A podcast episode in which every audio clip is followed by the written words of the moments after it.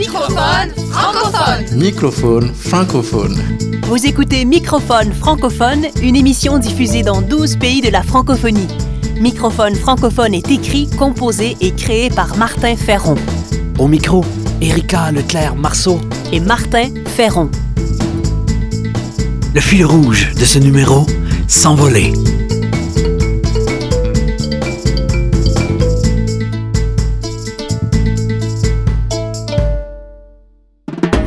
Remusicaliser le monde. Création, sens, travail social, intendance, nature.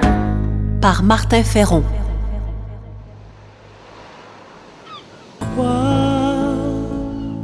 malgré le doute et la peur qui montent en soi. Garder espoir, avancer pieds nus dans le noir, sans rien voir,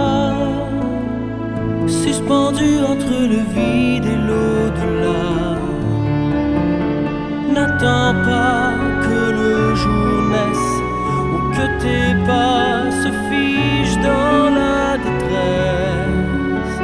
Envole-toi, dans la tourmente on peut voler, même avec une aile blessée. Si on apprivoise un peu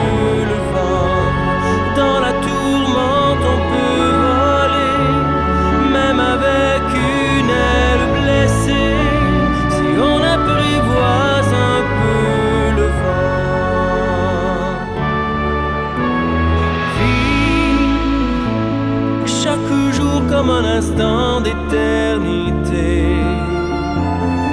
Aimer sans retenir et sans compter pour revivre un peu plus enivré de sérénité.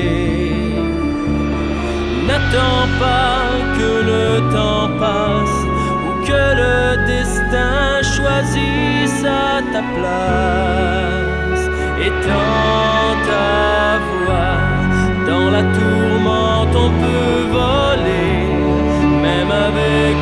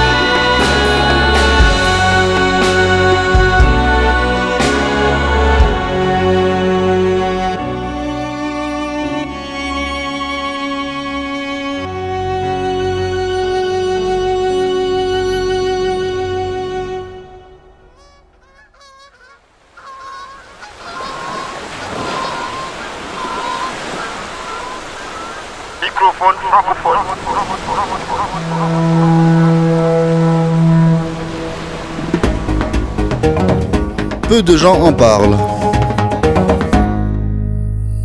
La protection et la restauration des environnements nocturnes est une pratique encore naissante, mais appelée à se généraliser dans les prochaines années. Nous prenons de plus en plus conscience de l'impact négatif des éclairages artificiels sur la santé et la nature. Le vivant s'est construit sur le rythme jour-nuit. Aujourd'hui, 80% de la planète est touchée par la pollution lumineuse issue des éclairages, des écrans et des illuminations diverses. La pollution lumineuse dérègle nos horloges biologiques et affecte nos sommeils. Au-delà du manque d'obscurité qui nuit au sommeil, les lumières artificielles troublent également la création de la mélatonine, essentielle à un sommeil réparateur. On sait maintenant que des taux de mélatonine bas, un mauvais sommeil ou le fait d'être éveillé la nuit favorisent le cancer, le diabète, le surpoids et les problèmes de santé mentale. De plus, plusieurs études ont montré l'impact négatif de la lumière bleue de nos écrans et lumière LED sur nos sommeils et nos vues. Suivre le rythme naturel jour-nuit et réduire les lumières artificielles est bon pour la santé, mais aussi pour la pérennité du monde. Le suréclairage est une cause majeure de la réduction dramatique des insectes et des pollinisateurs, comme les abeilles. Les insectes représentent l'alimentation de base d'un grand nombre d'animaux et les pollinisateurs sont vitaux à l'humanité. Les céréales, les légumineuses, les fruits et légumes ont tous besoin des insectes pollinisateurs pour se développer. Nous savons aussi maintenant que l'éclairage artificiel nuit à la germination, à la croissance des feuilles ou au développement des fruits et à leur résistance.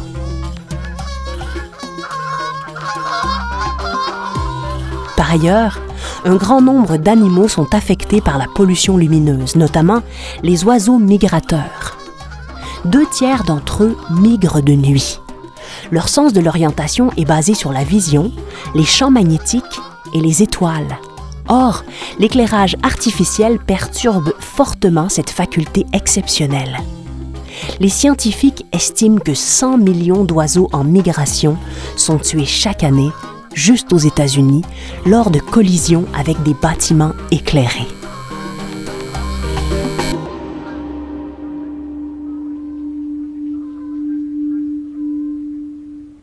Face à cela, quelques pistes de lumière. De lumière naturelle, bien sûr. Il y a la création de territoires sans lumière artificielle sur le modèle de la Réserve internationale de ciel étoilé du Mont Mégantic au Québec. Il y a aussi la diffusion et le soutien croissant aux idées et actions proposées par des groupes comme l'Association nationale pour la protection de l'environnement nocturne en France. Il y a également un nombre croissant de mairies qui réduisent leur éclairage. La loi en France exige depuis peu l'extinction obligatoire pour les stationnements, les parcs, les vitrines, les bureaux ou chantiers notamment de plus en plus de voix s'élèvent pour forcer les industriels à produire des technologies vraiment pérennes, ce qui n'est pas le cas avec les LED actuellement.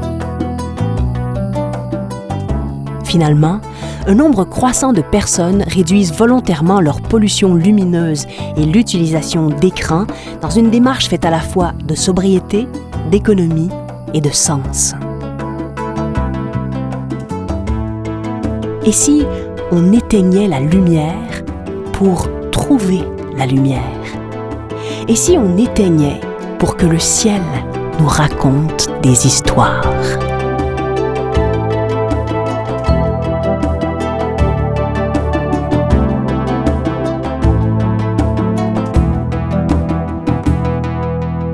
Microphone francophone.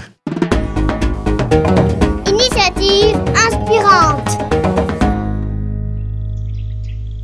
espoir quand, malgré les drames en Haïti, un jardin botanique d'envergure se développe depuis plus de 15 ans. Le jardin botanique des Cailles est notamment un lieu de recherche sur les plantes médicinales et sur les plantes destinées à l'horticulture. Il conseille les gouvernements et les ONG sur les questions environnementales et participe à la reforestation du pays. Fait rare, il comprend un espace naturel où il est interdit de faire du bruit afin de ne pas déranger les animaux dans leurs habitats naturels. Soukano Gabriel, notre chroniqueur en Haïti, nous en parle. Le Jardin botanique des Cailles a été créé en 2003. Pour son fondateur, l'agronome William Sinéa, l'objectif est de créer une passerelle entre la science et la culture. Établi sur 8 hectares, le jardin compte 1000 à 1500 espèces de plantes médicinales, ornementales, d'arbres fruitiers et forestiers, natives et endémiques. Des manifestations culturelles et des rencontres scientifiques sont proposées, comme la semaine scientifique, le symposium sur la biodiversité et le rendez-vous de la nature. Les écoles organisent des visites pour connecter les élèves et les professeurs avec la nature. Le jardin reçoit des étudiants pour des stages et des scientifiques pour des recherches et des essais. La ville d'Ekaï est l'une des destinations touristiques d'Haïti pour ses plages, ses festivals de musique. Le jardin botanique apporte quant à lui une nouvelle vague de visiteurs, d'élèves, d'étudiants et de professionnels de l'environnement. C'est un incubateur d'idées, un centre de recherche, un créateur de liens. Soukano Gabriel pour Microphone francophone.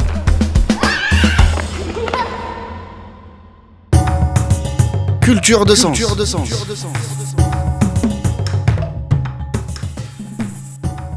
S'envoler de nos naufrages.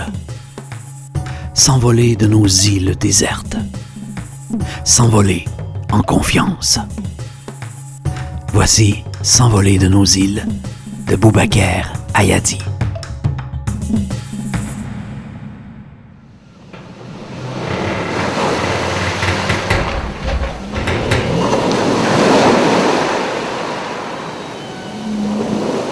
Le seul survivant d'un naufrage a été emporté par les vagues sur une petite île déserte. Seul, découragé, il prie tous les jours pour que quelqu'un vienne le sauver, mais l'horizon n'est qu'une ligne bleue, désespérément bleue. Pour ne pas mourir de faim, l'homme chasse. Pour se mettre à l'abri, il décide de construire une hutte à l'aide de longues feuilles de bananier séchées. Après des semaines de travail assidu, son abri de fortune tient à peu près debout. Fier de son ouvrage, il part à la chasse.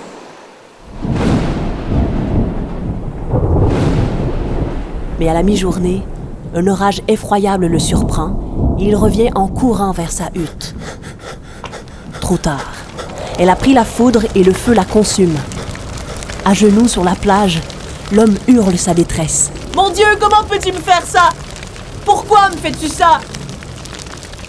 Puis anéanti par la fatigue et la colère, il s'endort sur le sable.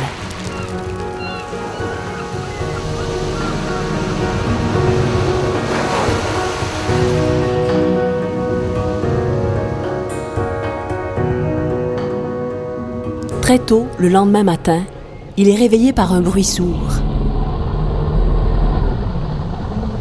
Un moteur. Il bondit sur ses jambes. Un bateau approche de son île et au loin, on voit un cargo. Il est sauvé.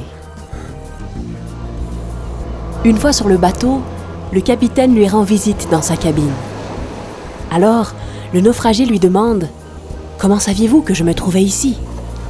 Le capitaine lui répond Nous avons vu votre signal de fumée.